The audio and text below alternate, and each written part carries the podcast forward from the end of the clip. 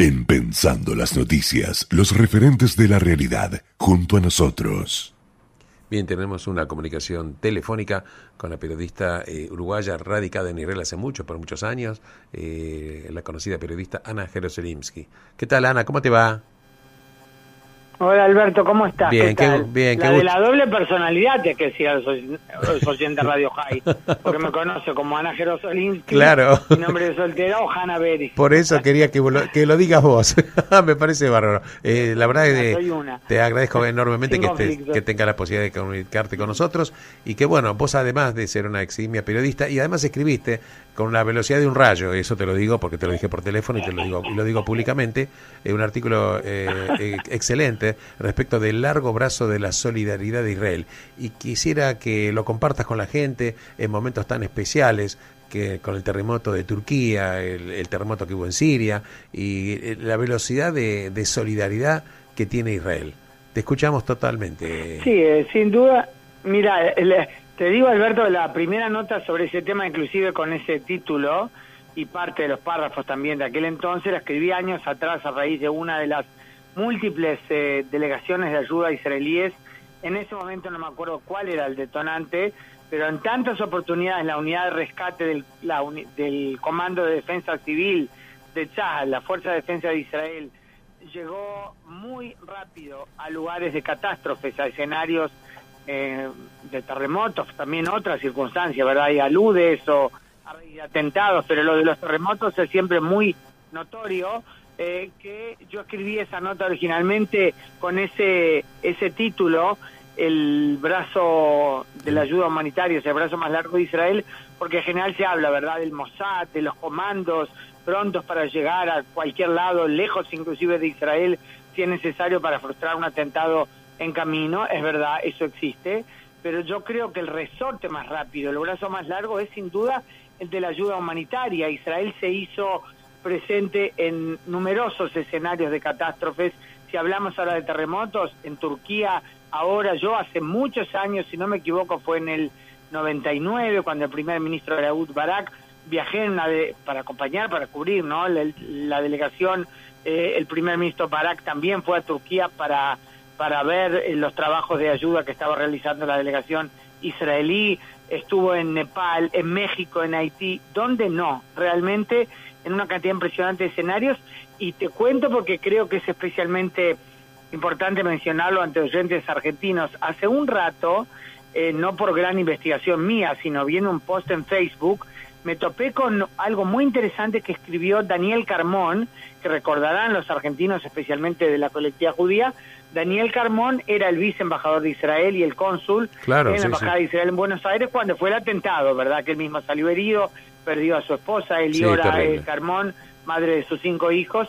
Em, bueno, y él em, escribió un post en Facebook hace un rato con fotos eh, que se nota que son fotos de hace muchos años y dijo cómo, em, no me acuerdo en este momento el término que él usó, no habló, no habló de los círculos que se cierran, pero habló de una tradición de ayuda que no comienza ahora. Son fotos en las que aparece su padre, eh, que era cónsul en Estambul, eh, cuando a raíz del terremoto que sufrió Turquía en 1966, eh, Israel también envió una delegación de ayuda y mm, allí está el padre de él, él compartió esa foto, yo enseguida le mandé un mensaje, me, me dio más datos, cuando como cónsul en Estambul recibía a la delegación israelí el equipo de ayuda humanitaria que se enviaba.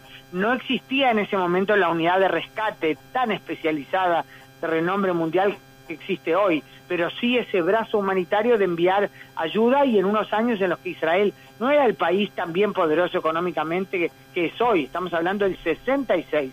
Y ya entonces eh, estaba pues eh, el cónsul Carmón eh, recibiendo um, para entregar, mejor dicho, recibiendo para entregar, ¿verdad? A las autoridades turcas y a los scouts de Turquía esa ayuda eh, muy muy impresionante. Ya actualmente Sal está, Sal está eh, trabajando en Turquía. Eh, ya están los rescatistas eh, trabajando a, paso, a brazo Sí, partido. sí, ya llegaron, sí, partió anoche la delegación, ya llegaron. Esta mañana en una entrevista a la emisora, ahora no recuerdo si era la radio pública CAN o a la emisora del ejército, el embajador David Zaranga, que fue embajador en Rumania hasta hace unos meses y ahora viajó al frente de la, del equipo de la Cancillería israelí en la delegación, dijo que ya estaban en territorio turco, pero esperaban, y quizás en el interín ya se hayan podido mover, que puedan, que el estado del tiempo permita que se desplacen hacia las zonas que las autoridades turcas destinaron a los trabajos del equipo israelí.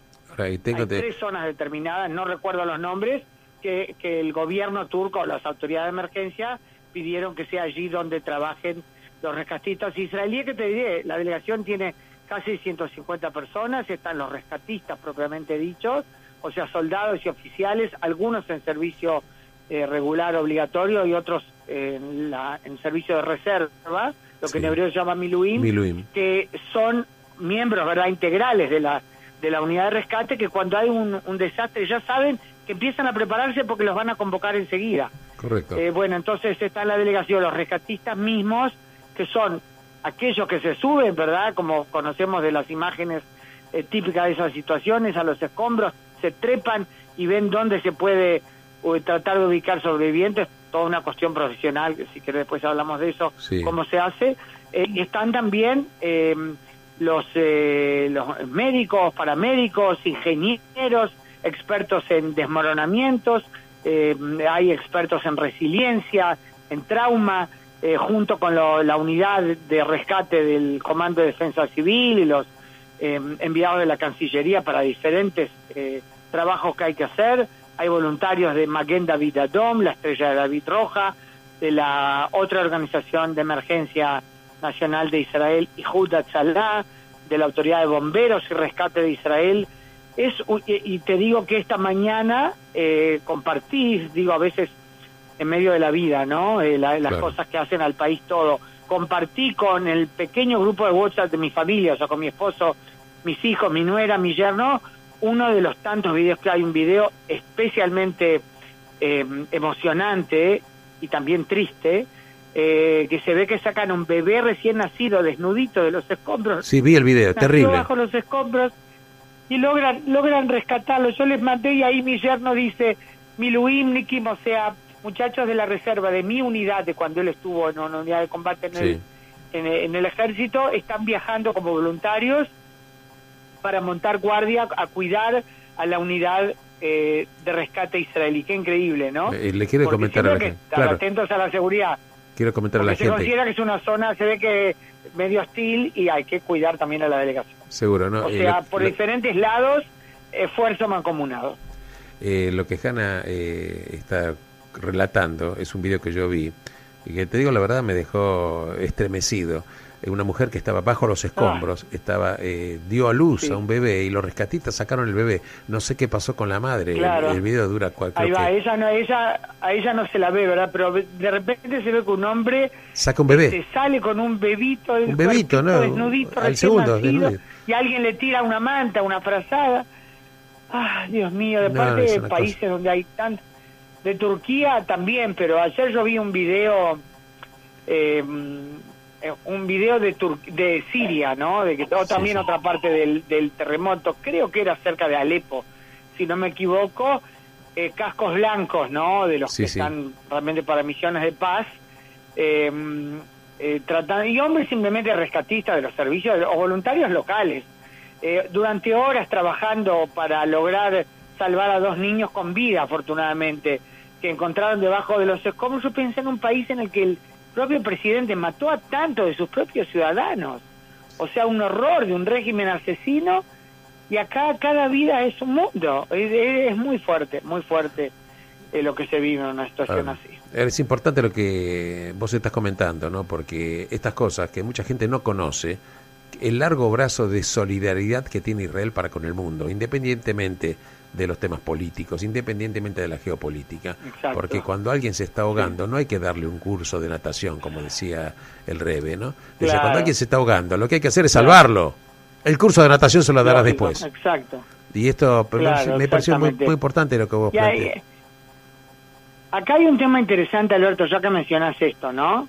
Eh, del espíritu solidario y de ayuda humanitaria de Israel, conocemos es indudable, por supuesto no todos conocen, pero es un hecho desde hace mucho tiempo realmente. aparte eh, es interesante cómo se mm, reacciona como un resorte, hay una catástrofe y ya se están organizando, es imponente. O sea, no esperan, viste, mucho formalismo. Acá, aparte, los israelíes son así, de armas tomar en sentido no bélico, me refiero. Claro, sí, sí, tomar una adelante. decisión rápidamente. Eh, sí, ahí está. Bueno, y ayer, aparte, sin mucho formalismo, ¿no? Este, y ayer surgió el tema, yo oí al propio primer ministro Netanyahu diciendo que llegó un pedido de ayuda también de Siria, que Israel accedió, después, no, de su voz se dijo este, que no se va a mandar una delegación, pero sí, Pero sí elementos. ayuda humanitaria, remedios. Bueno, la cosa es que es un tema medio extraño, te diré. Yo me contacté con alguien que no tengo permiso para citarlo, así que no, no diré quién es, pero alguien que está muy metido en el tema de ayuda humanitaria, no en representación del gobierno. Em, y le dije, ¿te parece que se, como después durante todo el día, después de esa frase de Netanyahu, eh, salieron informaciones, claro, en medios responsables de Israel. Por ejemplo, el corresponsal de asuntos militares de N, eh, N13, lo que llama el canal N12, Nir Dvori, que es un periodista sumamente serio, él dijo, como hecho, sí que Israel va a mandar ayuda a Siria, pero como no se publicaba más detalles, yo empecé a dudar y le pregunté a esta persona que digo que no cito porque no, Correcto. no, no la atribuyo, mejor dicho, porque no tengo su permiso y si alguien que siempre está en temas así con cuidado, con cautela, de no exponerse demasiado. Eh, y me dice, no, no es verdad, no llegó ningún pedido eh, de Siria. Eh, claro, tampoco puedo asegurar que esa persona tenga absolutamente la razón, pero me contestó en forma muy categórica. Eh, dice, Netanyahu ofreció ayuda a través de Rusia y Siria se negó a aceptarla. ¿Dónde está la verdad? ¿Por qué Netanyahu dijo lo que dijo? Porque yo lo escuché su voz diciendo, llegó un pedido, de, no dijo del régimen de Assad, un pedido Claro, de enviar ayuda a Siria, que también podía llegar de, a través de terceros. Así, ¿no? fue, fue publicado así, en esos términos. Acá en la, en la Argentina publicaron eso. Como vos lo estás relatando. Claro, bueno, yo mismo lo publiqué, yo lo publiqué, después publiqué en Twitter y eso, un- le puse, sabes, este, pinzas al asunto, cuando empezó a evolucionar un poco esa información, ahora de mañana se dijo que no, pero Netanyahu lo dio como un hecho. Quizás, digamos, lo presentó de una forma, no si, si realmente es así, que él ofreció a través de Rusia y Siria dijo que no, no sé para qué va a decir, este llegó un pedido. No, no, la verdad no quiero especular con lo que no sé. Correcto. Doy los diferentes elementos.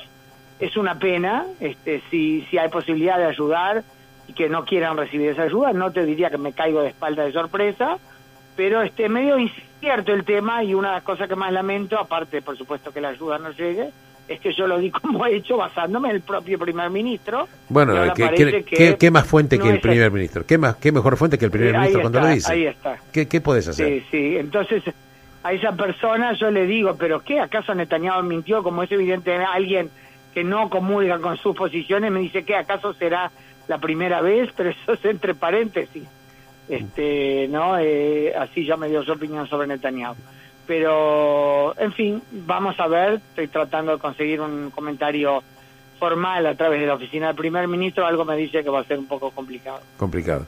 Bueno, Hanna, la verdad que me encanta el artículo que escribiste, el- cómo estás eh, desarrollando el tema aquí en Radio High, para que la gente sepa, para que la gente sepa. Claro que para el que no quiera entender no va a entender, el que es sordo no va a querer abrir los oídos, pero las verdades tienen que ser dichas. Claro. Las verdades tienen que ser dichas. Claro, eh, y, es, y es sin duda hay mucho de lo que estar orgulloso de lo que hace Israel, no importa quién está en el gobierno, eh, hay algo que es el alma del país, digo yo, y eso sin duda va a seguir adelante. Y yo te com- comenté en esa nota, bueno, yo dije como judía uruguaya, también ciudadana israelí, este, me acuerdo la emoción cuando yo lo puse así, mi país fue ayudar a mi país cuando durante la pandemia Sí, sí. El hospital Shiva Somer, ¿verdad? Mandó una delegación a Uruguay.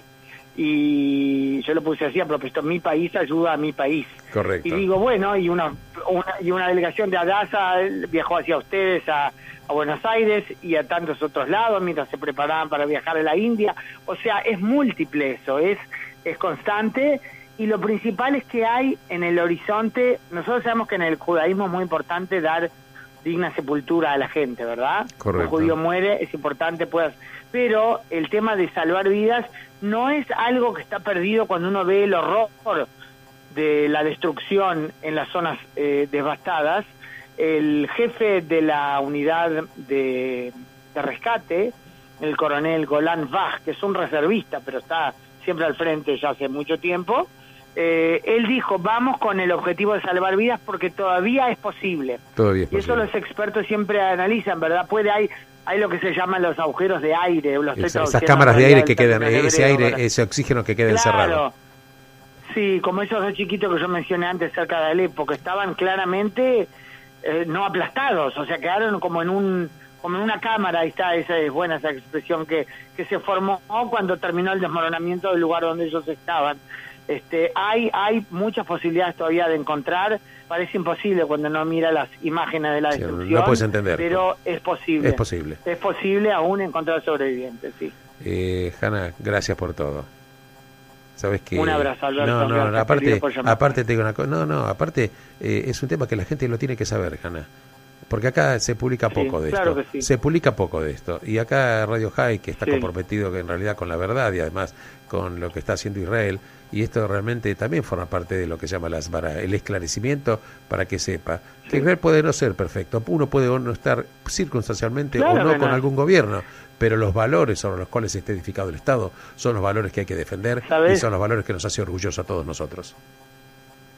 ¿Sabés lo que me haces acordar ahora, Alberto, que dijiste eso, Israel no es perfecto?